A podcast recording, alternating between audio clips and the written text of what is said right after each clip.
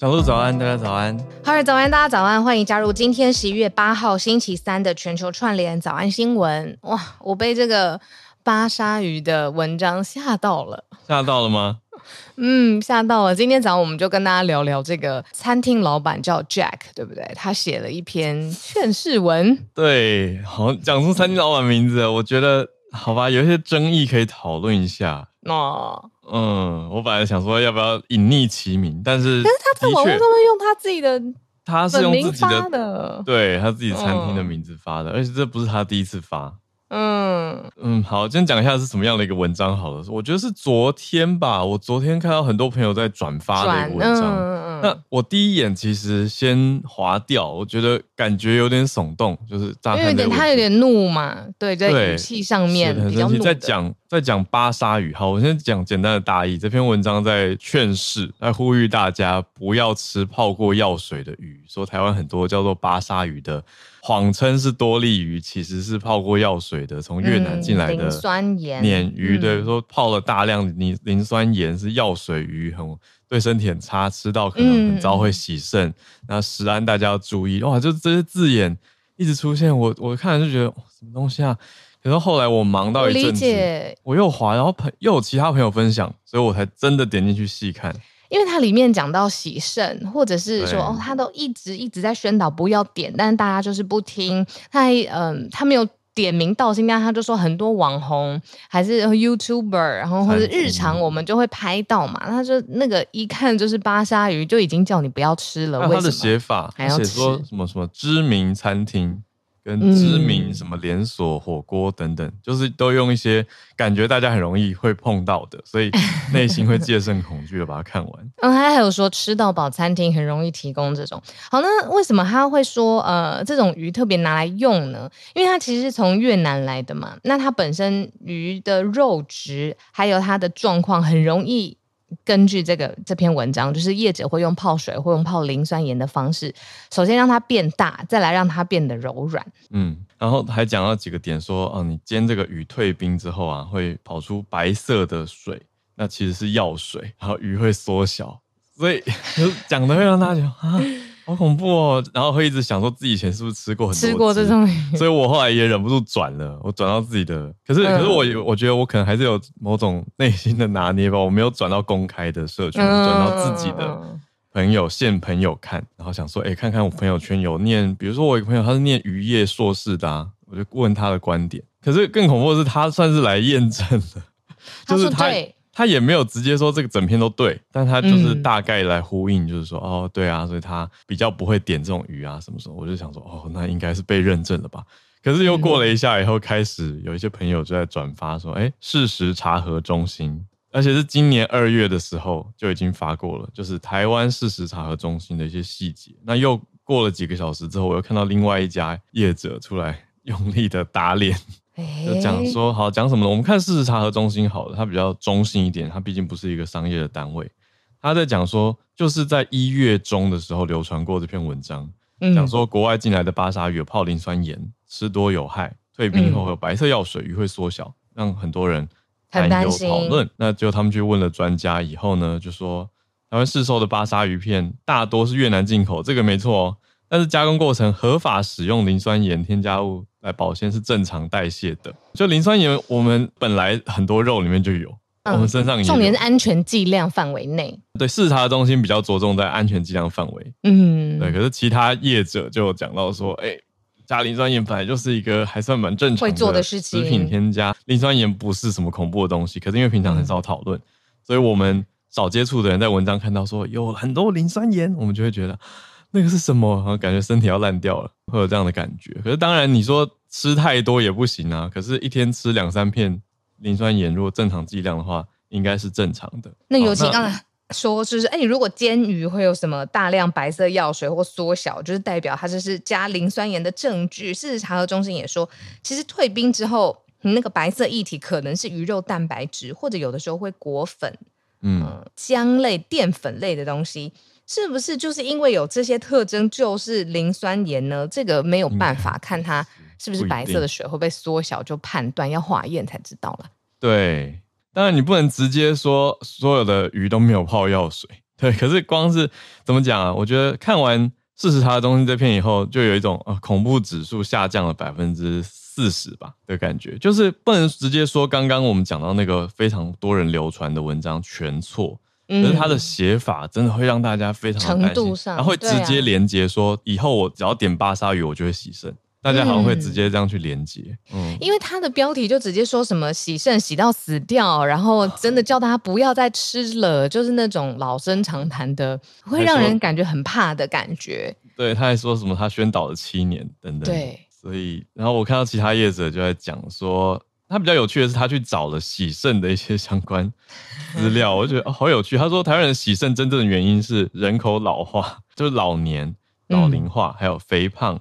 跟糖尿病、高血压造成的慢性肾病变，嗯，嗯，那慢性肾病变，我相信有一部分可能是你长期的饮食习惯啦，或者用药，不是只吃这个，对对对，就是吃应该是其中一部分，但不是直接吃就导致，就是两个概念跟程度是不同的。嗯、对，这其实因为刚好今天星期三嘛，就是每个星期三都会有 SMC 早科学，就是告诉我们说，呃。有的时候看一个直接的标题看过去，你就会直接把因跟果扭得很紧，就是因为这样就直接导致这个不可逆，甚至洗肾洗到死掉的后果。可是这个因果不好可以可以拆解，比如说，哎，真的有磷酸盐，但是它有没有超过安全剂量标准呢？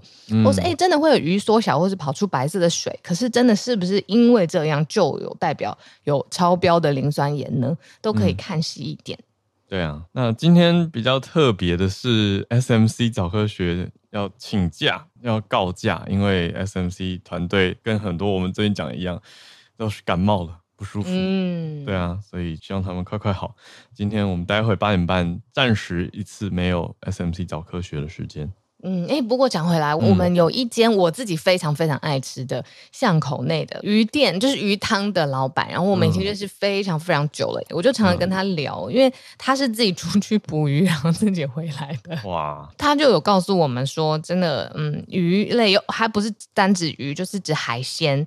他说：“如果真的单价太低太低的热炒店，恐怕要稍微小心注意一下，因为他不太确定为什么理由，诶，造成它的单价可以这么低。因为好的新鲜的海鲜，还有新鲜的鱼，其实那个制作的过程啊，运送来到你面前可以吃下去的过程，其实真的是蛮复杂的。这样，那我就觉得他对照起来，嗯、像他常常跟我讲的这个东西，我就比较可以接受。嗯，因为他的角度跟方式还有口吻。嗯”讲法，嗯，讲法，他说，哎，可能要小心注意一下，为什么可会这么这么低的价钱呢？我懂意思啊，这可是这不是很合理的事吗？就是比如说，我们去吃一个便宜的小火锅，你期待那个鱼多好，我我讲很实在嘛，就是你的成本跟你今天去吃一个超贵的，如如果大家都是真的，我说大家是业者，都用成本去选他们的食材的话。嗯但是我觉得要反过来，就是刚刚那种文章的写法，它会直接冲击到合法进口巴沙鱼的贸易商的生意。对，还有它的确有用磷酸盐去料理，可是也是在合法范围之内的。对啊，嗯。以后可能大家会不会呃，客人做下去？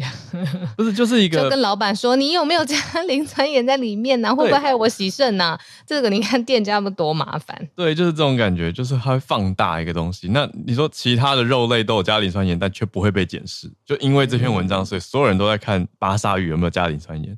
可是问题是根本就错误焦点啊。嗯嗯，是有没有超量啦？对啊，对就会感觉好像支持这个概念的，跟另外一方两边会很容易站起来跟打起来。嗯、但是讲到底，就是大家还是要怎么讲，中等程度的拿捏跟面对自己选择的食材吧。嗯、那当然也是看食安单位去合法的执行跟规范嘛，这就是整个事情。但是我觉得我自己感觉到的是，刚刚那这个比较偏恐惧型的扩散，就在社群上面非常容易的散开来。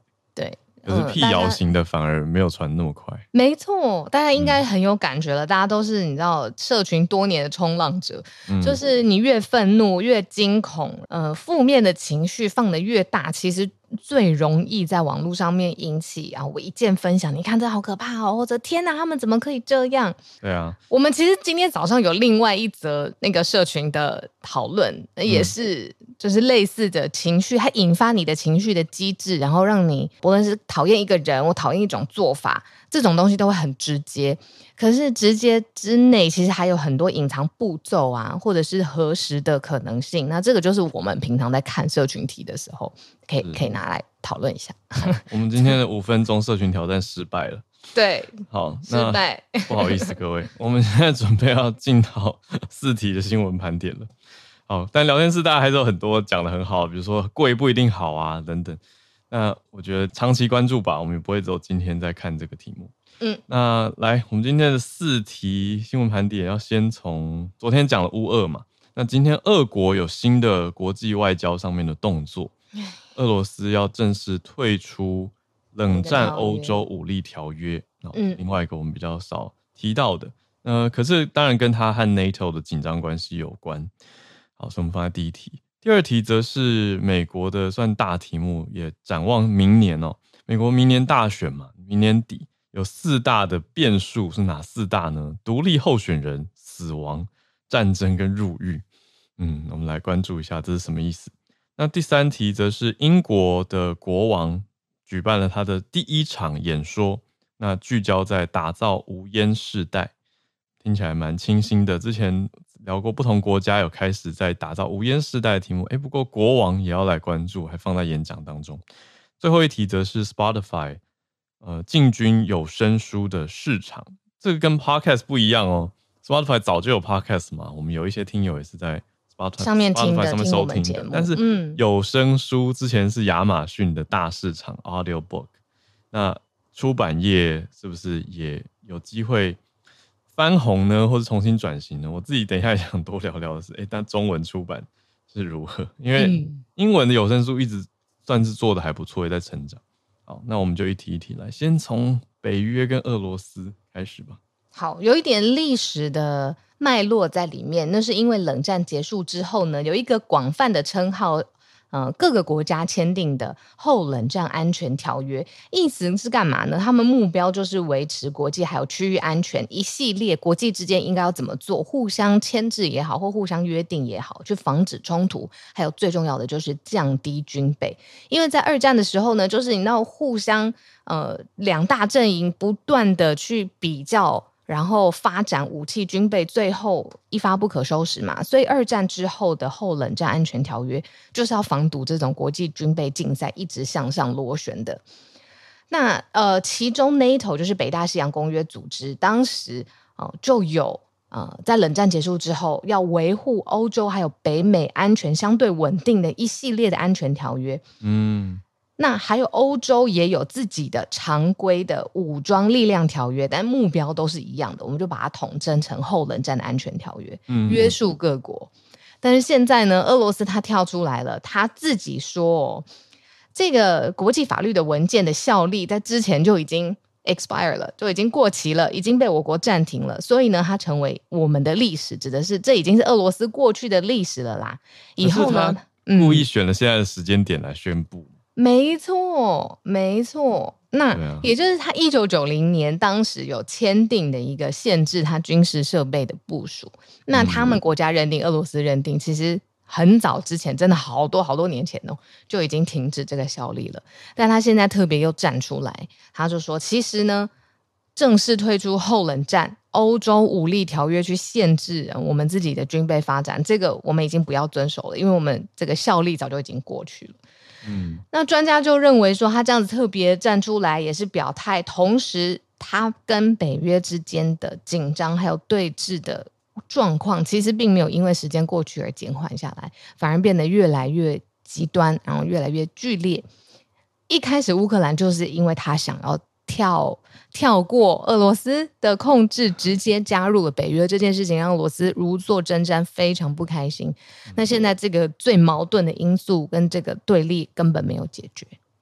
嗯，对，我们刚才讲的这个条约，就俄俄国他还挑了一个十一月七号的零点零分出来宣布说，从此此分此秒开始，俄罗斯退出这个叫 CFE。Treaty on Conventional Armed Forces in Europe，欧洲常规武装力量条约。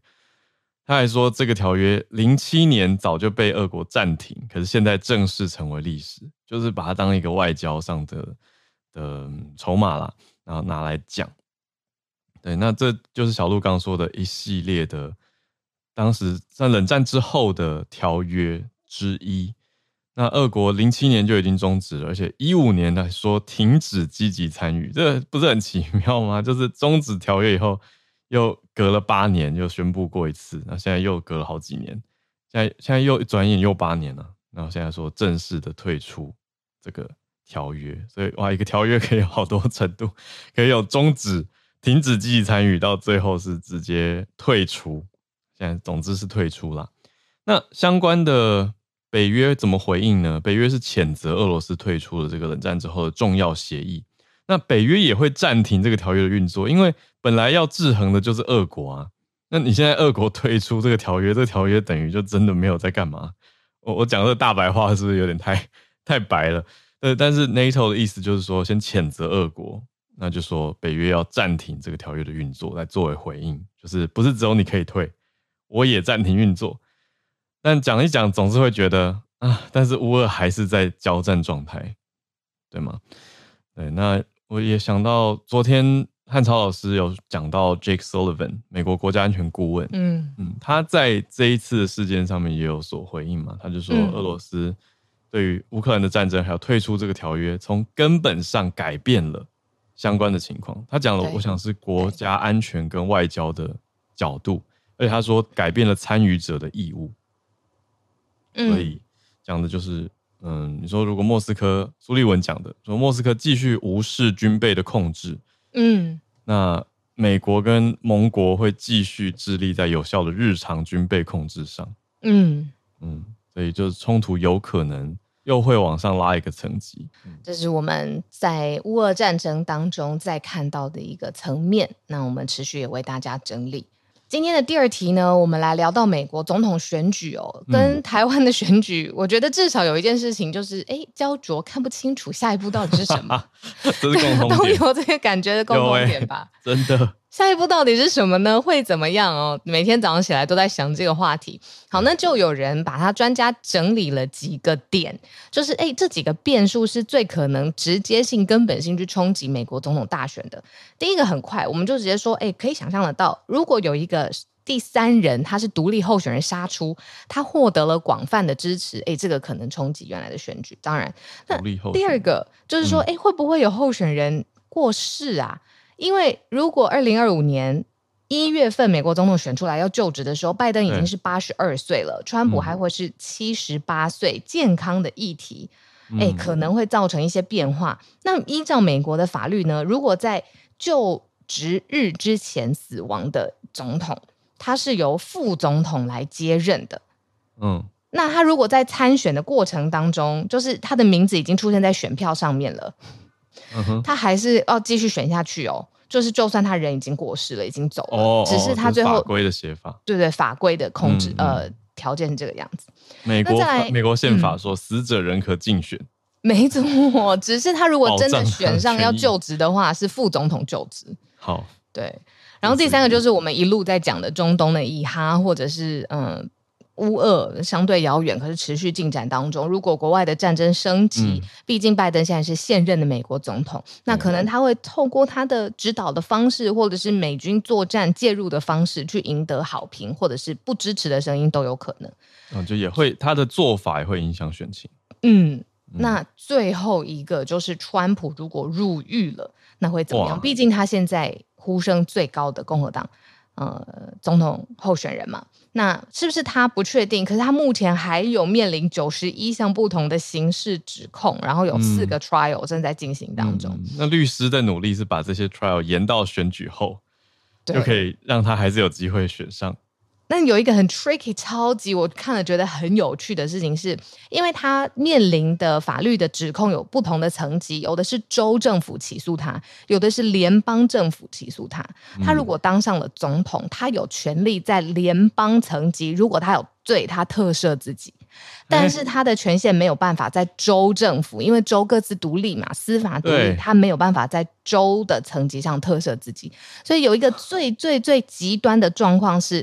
他在联邦层级有罪特赦，没事。特赦自己联邦层级的罪的定罪，但是他州如果被定罪了，他他没办法处理，他还是担任美国总统，那他就哦哦哦，我在处理就是他必须要出庭去接受审判，或者是他被定罪审判，我不知道是不是入狱还是负责有什么其他的方法。等等。对，但他同时是美国总统，是什么奇奇观状态？可是真的照美国法律的话，会是这样哎、欸。如果他选上，他就可以在联邦层级上自我特赦，很特殊啦。不过这四个都是呃可能性。这四大可能的变数，对。不过独立候选人受到就是冒出一个黑马独立参选，这可能性高。我很能够理解这个心理，也就是我真的受够了。哎，这样子好像有点影射台湾选举，我没有啊，就是 直接讲出来。如果有一个清新的，就是在两条血路当中杀出一个清新的形象，对我来讲，我是选一个新的可能性，我就会，我就会。我的心就会动摇了，这样可以理解啊，就是会有一种觉得啊，两边受够了，就那有没有一个第三的新的机会的时候，会给大家新希望嘛？这个完全可以理解。不过以上四个是，呃，美国大选离台湾相比之下还蛮远的，呃，但是也是明年底了。不过我们转回看回台湾一件事就好了，就是十一月二十号就要登记了，嗯、可是真的。在今天 十一月八号嘛，我没有看错，不到两个礼拜，可是现在还非常的模模糊糊，还有非常多的可能性，不知道会出现什么变数。我在大学刚毕业，就是我加入电视台工作的第一年，我就有幸跟着整个，当时我在政治组嘛，然后经过整个总统大选的。整个行程的采访这样子非常的疯狂，也很有趣，很好玩。可是天呐，那个时候都已经到提前几个月，那个造势的卫生纸已经满天飞了，各个公园晚上对啊，都是各种造势晚会去跟大家分享。那个时候还是有证件的意那个哦，对。现在是连那个 pair 都还没有出来，更遑论什么证件牛肉了。嗯 嗯，好吧，我们就再看吧。来来，第三题，把握时间。我们第三题是英国国王的第一场国会开幕大典。哎、欸，嗯，那他去年九月登基的嘛，就是查尔斯三世，他的第一场，这个叫做御座致辞。那主要就是要对国会对大家讲话，讲的是内政、经济跟安全的议题。嗯，那特别就是我们刚刚讲到说那个无烟世代，我真的很喜欢这个 idea。然后等于是要去看其他政府怎么做，怎么 roll out 会发生什么事情吧？我觉得这像有一点像是学长姐。如果台湾未来，我不是说我自己有办法定义嘛，没办法，就是如果台湾未来总统不知道下几届有这个想法，哎，至少已经有学长姐在前面了，看看人家政府是怎么做的，这样。嗯，但有意思，我一直在想的是说，英国的的元首算元首，对，就是实他们算虚位元首啊。嗯，就这并不是真的实质掌权，但是也、嗯、但是会选在的，嗯，对啊，就不是首相嘛，首相才是行政的执行最高长官。可是国王或者之前女皇的角度都呈现出来的是，他们会关注一些议题。对、嗯、对啊，那等于他这次把无烟世代特别拉出来，对，而且他跟立法就有关，所以对对国会讲也是很直接的相关感。那讲的是二零零九年之后出生的人终身不可以买烟，这是一个英国政府目前的倡议嘛？那即将要入法了，他也特别拿出来跟大家谈。我觉得刚刚你的角度很棒，就是他会以他国王的身份去讲说各个议题上面哪些是国王他这个叫御座致辞嘛，嗯、就是御座就是皇的那个御 什么御啊？怎么讲那个御用的御？御用的御对。他会讲说这些议题上面是他更最关心而且侧重的这样子。那作为一个要尊重有这样子呃文化跟政治传统的英国，那接下来他的立法的方针也要把这些御座致辞上面出现的议题纳入考虑。那除了我们刚才讲的这个无烟，就是对电子烟的贩售跟行销也要加以限制。然后二零零九年刚浩尔说的，一月一号出生，现在满十四岁，终身不能够。合法购得烟之外，还有一些嗯，总共二十一部法案的推动，对，很多不同的，包括石油、天然气近零排放、财务上面、国际的机器学习、人工智慧，很多，感觉是句子好长啊。对，还要减少对国外敌意政权的依赖，这个是在讲能源方面啊。是中国吗？敌意政权 应该有这一层含义在，有这层含义在。对啊，呃，非常广泛，还讲到各种说新的科技犯罪啊、数位工具啊，还有自驾、自动驾驶的交通工具。就像小鹿说，这个预作致辞内容非常的丰富。所以看到他照片是作者。他是作者在讲这个二十一项不同的法，很实际，很实际。对对对，没错。然后这个呃照片是由英国国会的上议院提供的。嗯嗯，对。可是如果我们去推算一下，因为首相府十月就有预告了嘛，就是说要开始去把合法吸烟年龄每年要提高一岁。那零九年之后出生的，就是现在已经满十四岁的人，以后都终身不能买烟。那你真的要打造所谓的无烟世代？就是要等这些人长到二零四零年，嗯，呃，到时候英国年轻人之间几乎就不会有人可以买烟了。哇，嗯，我完全又把重点画错地方，因为我看到他这个照片，一个浪景，就是预作致辞发生的地方，就是国会里面的开幕大典啊。哇，这个场地超级像哈利波特的场景，很长，然后。灯吊灯，很像是哈利波特在吃饭，大家学生在吃饭的那个地方。对，就是国会大厅啦，就没有像哈利波特那个长桌那么那么长的一个大厅长廊。我们来，今天最后一题。好，来最后一题。我们今天的最后一题讲的是刚刚说的 Spotify 进军有声书的这个趋势。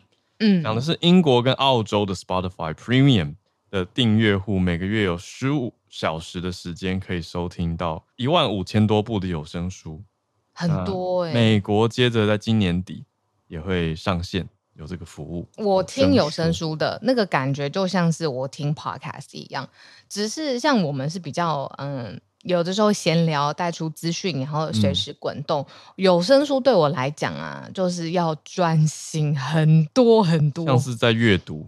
嗯，我怕那个资讯，我要想一下。然后我如果不专心看一个红绿灯，那个关键字就飘掉了。对啊，嗯，对，真的会这样。啊、我觉得也要分啦，就是哦，因为整听有声书就像是在听人家念书给你听。那有的书写法是比较口语化的，那个就还算追得回来。可是有的书写得很。怎么讲？字字珠玑，非常的精炼。冷战时期的大国思维，对对对对，你就晃了五五秒就啊，刚才讲哪一国？对对对对对对，该国该国后面就是该国，就呃好，必须要倒回去听该国是哪一国？你讲太好了。对啊，就精炼的写法，你就会反而要很专心听。嗯，那现在讲的是我们在刚刚说到 Amazon 嘛，Amazon 的有声书很知名啊，它的平台就叫做 Audible。它的全球总收听时间比去年同期又成长百分之二十五。嗯，所以它的、嗯、怎么说转型算是不是这个业务长出来算是很成功啊？嗯，对啊，对啊，所以看亚马逊的有声书做的这么有声有色，那 Spotify 也要来跟进。那不只是要做 Podcast 了，它也要进到有声书市场。那从十月初开始，先在英国、澳洲推，那年底要推到美国去。他们也强调说，相信有越来越多消费者会想要在平台上聆听有声书。嗯，我觉得那但是台湾在哪里？目前还没有看到，不知道什么时候可以上线。好像都是国际上面的科技服务，尤其是内容啊，或者甚至是实际卖的东西。好了，台湾市场开卖或者是可以应用，都会往后一点点的时间，which is fine，、嗯、因为就可以看出，哎、欸，其他国家他们试用有没有什么状况啊，喜好程度等等。嗯，我觉得另外一个面向是我跟出版业的朋友聊，没错、嗯，就是为什么台湾的中文有声书自制播比例相对比英文少很多、欸？哎，就是因为那个该吧。该国与其他二十一国 在去年，那编辑可以调整吗？编辑可以改一版有声版，然后再拿给作者看。有声版，我跟你说，跟这个的确有关，因为编辑要这样做，是不是他就要加班？然后成本又提高，对，成本提高，或者他要外包一个专案，请人家来处理这件事情。你说改编啦，就是有声改编，或者是请人来录制。我觉得还有就是说整个、嗯。阅听的习惯，从听，你看国外的 podcast 已经行也行之有年很久了，台湾才开始有所谓 podcast 元年嘛，就是我们现在怎么都追不上的百灵果，真 的刚刚开始尝试的时候，对不对？做那么久，其实已经国外已经更久更久在听 podcast 跟有声书了。那台湾也就是说，这个习惯养成相对来说，嗯，还需要一些时间。可是我很乐观呐、啊。嗯嗯嗯，就是的确是有在成长，嗯、可是还没有到大众的习惯跟接受。到现在，你跟很多人讲 podcast，他还会说那是什么？我那天去我们家楼下去跟他说可以用 Line Pay 吗？他说嗯什么？嗯，应该没有。所以各个东西其实都是你知道需要一点时间普及、嗯、应用，然后让大家都在同同一个沟通的层层面上这样子。嗯，科技扩散曲线。对，没错。有一个图嘛，就从 early adopter 早期使用者，就是非常少部分的人，百分之三点五吧，然后到后面中间大段推，然后最后一个尾巴啊，才是 the late adopter，或者是呃延迟加入的人，延迟加入的，对啊，对啊，所以的确是还有一段时间，但是可以看到英国、澳洲有兴趣的，在这些地方的听友已经可以去收听跟尝试了，或者也许他们本来就有在听其他的有声书服务。就是一个新消息，而且在年底带到美国，也是一个很大的市场。好好的，那我告退了，因为后面有比较紧急的行程。自体盘点，好，跑路一切顺利。耶、那我们准备进全球串联的时间，也欢迎所有的听友来跟我们分享你所关注的一些议题跟想要分享的消息。的前天有连线的 Bernard，今天也有来自澳洲的消息。哎，来顺便问问 Bernard，你有在用 Spotify 听 有声书吗？因为刚刚现在都在讲英国跟澳洲的 Spotify。对不起，岔题啊，这不是你的题目。Bernard 早安，早安，早安。那个，哦、我刚刚听完这个新闻之后，因为我其实没有在 Spotify 上面用过有声书，我还是用 Amazon 的比较多。哦所以就这个听完之后，我之后去找一下有没有这个有声书，我去查一下，然后之后分享给大家好了。好，今天我要分享的题目就其实之前我记得是早上新闻还有小路也有讲过这个，就所谓的祖母屋嘛，就是 Granny Flat 这一件事情嘛，就是讲美国一些院子里面盖的。对对对，其实。Granny flat 就是很多的人在家里面，就比方说自己有一个房子，后面有一个后院嘛，所以就还会再盖一个小房子，所以所谓的 Granny flat。有人翻译叫奶奶小屋，有人翻译叫祖母屋。嗯、然后呢，其实之前就是美国之前有房屋短缺的状况嘛，呃，澳洲其实也有，因为最近从算是 COVID 暂缓了，然后很多在外国的澳洲籍的外国人慢慢陆陆续续就回来澳洲嘛，然后移民也有大量的增加，因为这个疫情也是有稍微缓和的迹象。这个让整个全澳洲的房屋供应真的是有很大量的短缺。今年呢，其实之前已经有澳洲的房屋局已经预测了，就是未来的五年的房屋短缺呢，已经会缺大概十万间，十万间左右。所以。所以这个房屋的短缺让整个房价其实升的很多。其实我之前有在看一下房子，但是房子真的是很贵，我真的是下不了手。就算如果是有澳洲的居民的或是国民的身份的话，买第一次买房子的话，它有一个叫 first time buyer 的一个折扣，但是还是蛮贵的。嗯、所以其实就一个哎研究机构，就是叫 CoreLogic 的这个研究机构呢，专门就研究说，如果在每个家里面，就后面在有一些有后院后庭的地方的话，可以再盖祖母屋的话呢，其实可以增加六十多万个独有设施的两房单位。其实我想说，呃，六十五万，这个六十五万主要是我们先讲澳洲三大城市：雪梨、墨尔本。跟布里斯本这三个地方的话，嗯、其实已经占了很多地方了。比方说雪梨可以有适合的物业的话，大概有二十四万多；墨尔本有大概二十三万多；嗯、布里斯本有十万多，所以加在一起六十八万多，总共二十五万。嗯，然后呢，其实这些奶奶小屋如果建起来的话呢，比方说在雪梨的都会区，基本上可以增加十七点六的空间。那个如果在墨尔本的也是可以增加到十三点二。percent，两个都是 percent 的一个增加这样子。我个人其实在雪梨住了，我但是我自己不是在都会区居住，我其实在雪梨。如果我要搭，因为我不是每天要到办公室，但如果我要去到雪梨市中心去上班的时候呢，我也是要得要搭雪梨的火车，也要搭超过一个小时以上，一个半小时左右的火车才能去到这个地方，因为我。对对对，所以如果这个房价大涨，然后那个房屋短缺的时候呢，这个奶奶小屋真的是可以可以帮助很多。因为之前呢、啊，在澳洲的法律啊，其实奶奶小屋不能租给外人的，哦，直系亲属以外的任何人是不能租借借，不能给租借的。哎，其实有一些州政府啊，比方说南澳洲啊，之前其实在前一两个月的时候，好像已经把这个规定呢，已经给取消掉了。所以像说后面可能比较多的奶奶小屋的租或是卖的 supply 会比较多一点点，所以就之后可能对于这个房屋短缺就会有一个应该会有一个很大的帮助。对，今天是我以上的分享。嗯，谢谢 Bernard 带来这个澳洲的分享，就呼应了我们之前讲到美国，刚好那个时候我们讲的是加州有一些房屋短缺的情况，所以诉诸到奶奶小屋嘛，就 Granny Flat。但是这个讲下来，听起来是没有办法中的办法，因为这个也不是最很很多人最理想的。我看有一些媒体采访，有的人也是说，他想要有一个永久的家，他不是要有一个一直暂时租的住所。所以呈现出来的是很多因素的角力了。谢谢 Bernard 的这个来自澳洲的题目跟自己的经验分享。那我们来继续连线到日本跟东京连线，翠翠早安。讲到这个诈欺，就让大家眼睛瞪了起来。对对对，继续诈欺，但是这一次的诈欺就会跟外国人有关。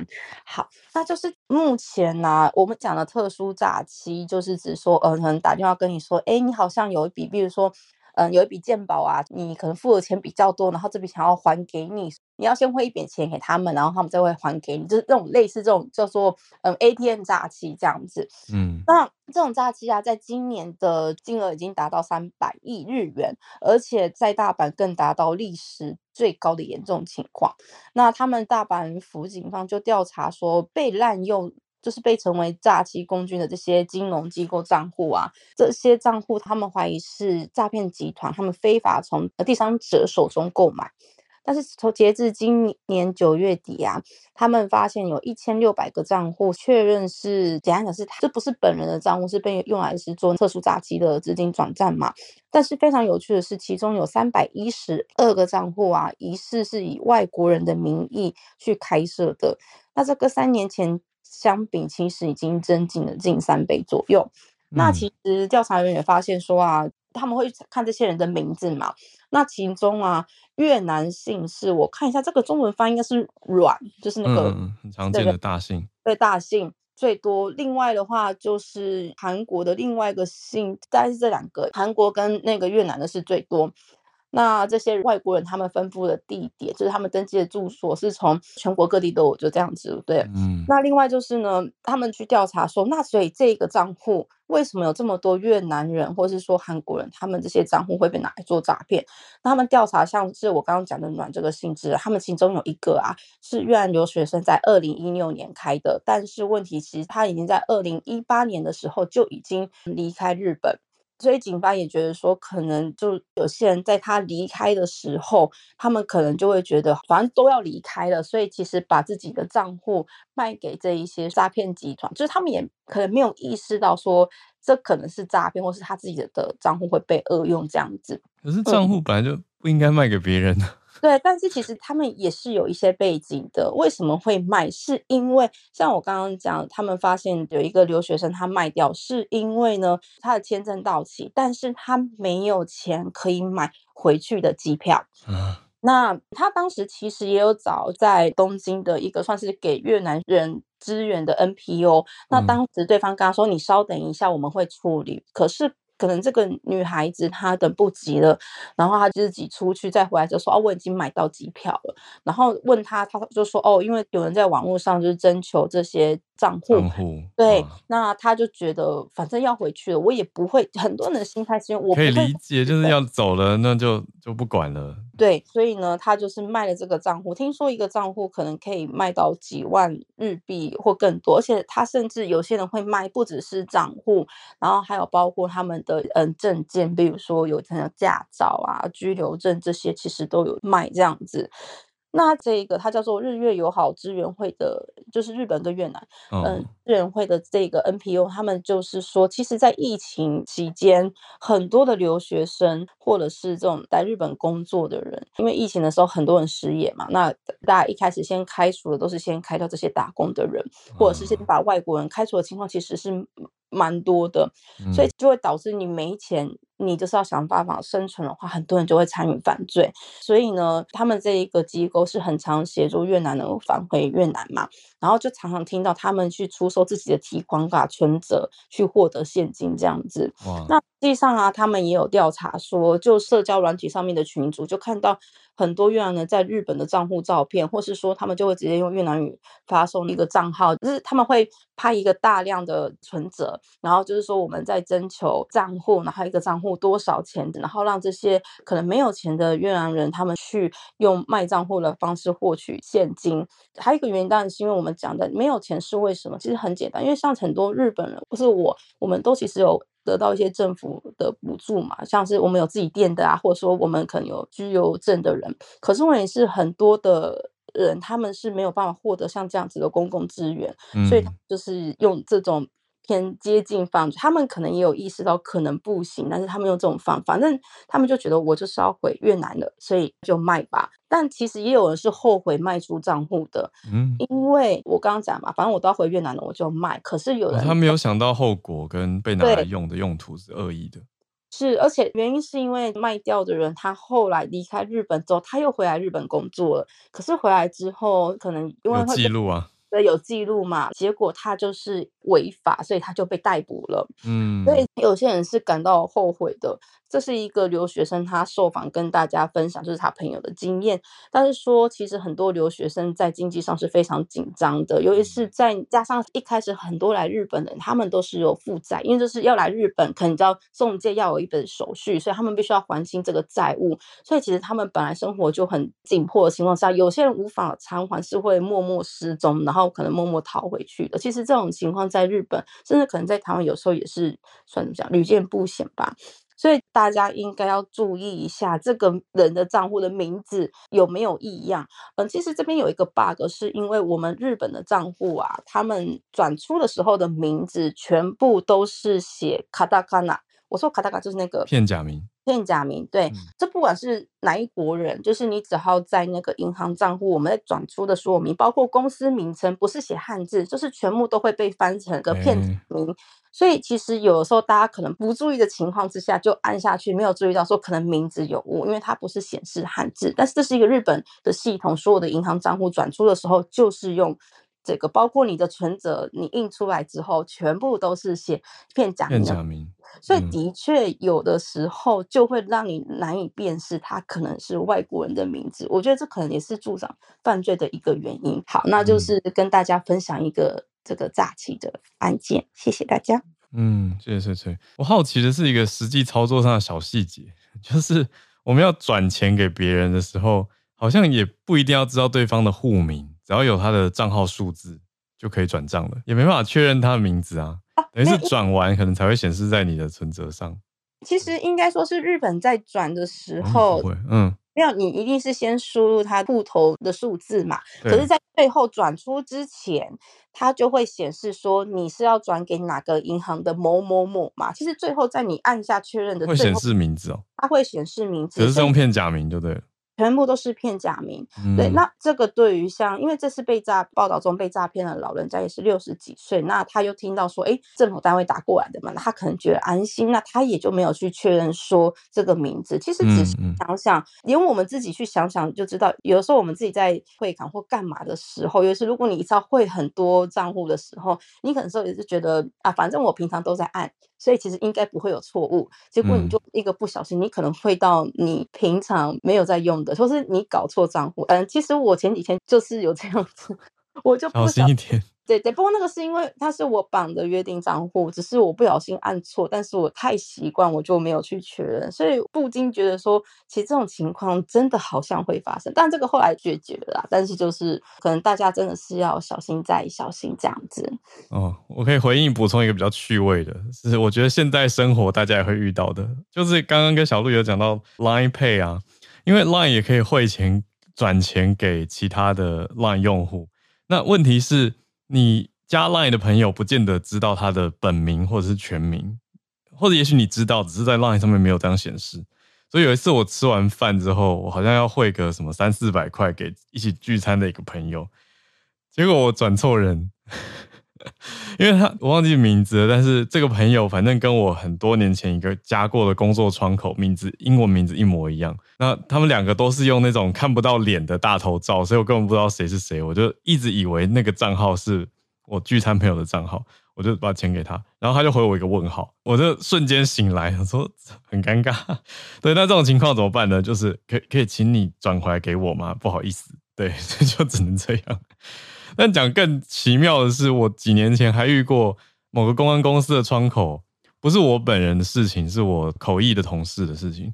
他收到了几万块，就超过他的口译费用，然后他就想说这是什么钱？然后过了几分钟之后，他接到一通电话，是那个公关公司的不知道哪个员工操作错误，竟然把同事的薪水不小心转给我的口译同事，人家整个月的薪水耶。然后就还要打电话来说，不好意思，我们不小心把薪水转给你，可以请你转给给我吗？我都觉得到底大家在干嘛？就是反正每次遇到这种事情，我就会觉得好吧，我们应该还算是一个富足的社会吧。然后大家也是平平安安的，也都会乖乖的把钱转回去啊。因为如果真的极度缺钱的情况下，可能就不会顺利的把薪水转回去了吧？不知道，开个玩笑。好了，就是、我顺便补充一下。好了，对，就是在这个新闻的时候，我另外有个担忧跟听友其实一样，就是其实现在外国人留学生或是刚来日本的外国人，在开设这些所谓的银行账户，最近是越来越困难的。甚至我有听过有一些银行是你一定要在日本居留满半年以上，你才可以开账户，啊、或者是说有些就是比如说你想要申请手机的话，有些也是蛮严格的规定。那所以其实像这样子的诈骗案件，如果越来越多的话，那可能这些金融机关对于外国人，不管是留学生也好，如果可能有工作签证可能还好，可是对于留学生或是一些居留时数没有这么长的人来说，可能会是一个。阻碍其实已经听到蛮多人都会说啊，想要办哪个账户可是办不成，而且非常有趣的时候是，有些是你没有账号或者没有信用卡，你没有办法买手机，就会变成是你的生活，你一开始来日本的生活不会有你想象的这么的轻松，所以也是可能顺便提醒，接下来你可要来日本工作或是来留学的听友们，可能真的要先确认一下怎么办。银行账户最快可以办的银行账户是哪一间之类的？你说先确认好哪一 家？真的要先确认，因为其实真的很多人在网网络上会问。然后另外刚刚讲到浩尔讲这个转账，其实在日本的话，Line Pay 或者是我们最常用另外叫 PayPay，Pay, 对、嗯，其实也有这种问题，甚至有一种是扫条码你就可以汇款。那所以其实之前网络上就有人把自己的条码就放在。网络上，然后你扫了就可以付钱，这样。其实那个也有一点诈欺的案件，之前也有在日本稍微的演上，或者是说，哦，有有有类似的，就是说其实不要随便把自己的账户资讯给别人，别人可能拿你的账户来收钱。没有拿你账户收钱没有差，因为你是手机转拿到账，可是有些人故意就是放那个 QR code 条码，然后让就让人家捐钱，或者是用方式来做诈欺，就是用本人的、啊、这种 QR code 的可能唯一的好处就是目前你一定要有当事人的手机，你才可以做到这样子的，只是。说现在你是随便扫到条码，一个不小心，你可能就会汇款给别人。其实这件事情在日本跟台湾，我觉得是一样的，所以真的要小心。嗯，就是多检查确认一下了，才不会钱转出去以后就在别人手上了，就还要打电话过去说可以把我的薪水汇回来给我吗？不好意思，我就觉得真的会发生这种事哎、好神奇。好，那谢谢今天 Bernard 跟翠翠的串联，跟大家一起度过了礼拜三的早上。我们明天礼拜四早上八点会继续准时跟大家保持连线，谢谢大家今天的收听，我们明天见，大家拜拜。